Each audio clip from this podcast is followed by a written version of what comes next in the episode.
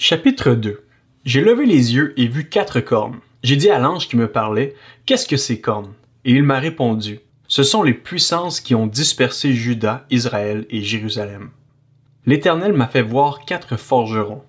J'ai dit, Que viennent-ils faire? Il a répondu, Des puissances ont dispersé Juda au point que personne ne redresse la tête, et ces forgerons sont venus pour les effrayer, pour abattre la puissance des nations qui se sont levées contre le pays de Juda afin de disperser ses habitants. J'ai levé les yeux et vu un homme qui tenait dans la main un ruban à mesurer. J'ai dit, Où vas-tu? Il m'a répondu, Je vais mesurer Jérusalem pour voir sa largeur et sa longueur. Alors, l'ange qui me parlait s'est avancé. Un autre ange est venu à sa rencontre et lui a ordonné, Cours dire à ce jeune homme, Jérusalem sera une ville ouverte, à cause du grand nombre d'hommes et de bêtes qui y vivront. Je serai moi-même pour elle une muraille de feu tout autour, déclare l'Éternel, et je serai sa gloire au milieu d'elle.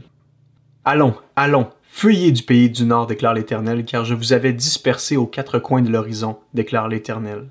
Allons, sauve-toi, Sion, toi qui habites à Babylone, car voici ce que dit l'Éternel, le Maître de l'univers. Après cela viendra la gloire. Il m'a envoyé vers les nations qui vous ont dépouillé, car celui qui vous touche touche à la prunelle de son œil. Mais voici, je lève ma main contre elles. Elles seront la proie de ceux qui étaient leurs esclaves, et vous saurez que l'Éternel, le Maître de l'univers, m'a envoyé. Pousse des cris d'allégresse et réjouis-toi, fille de Sion. En effet, je viens habiter au milieu de toi, déclare l'Éternel.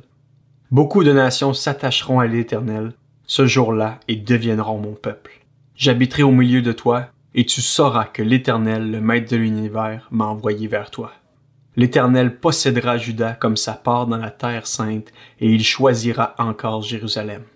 Que toute créature fasse silence devant l'Éternel, car il s'est réveillé et sort de sa demeure sainte.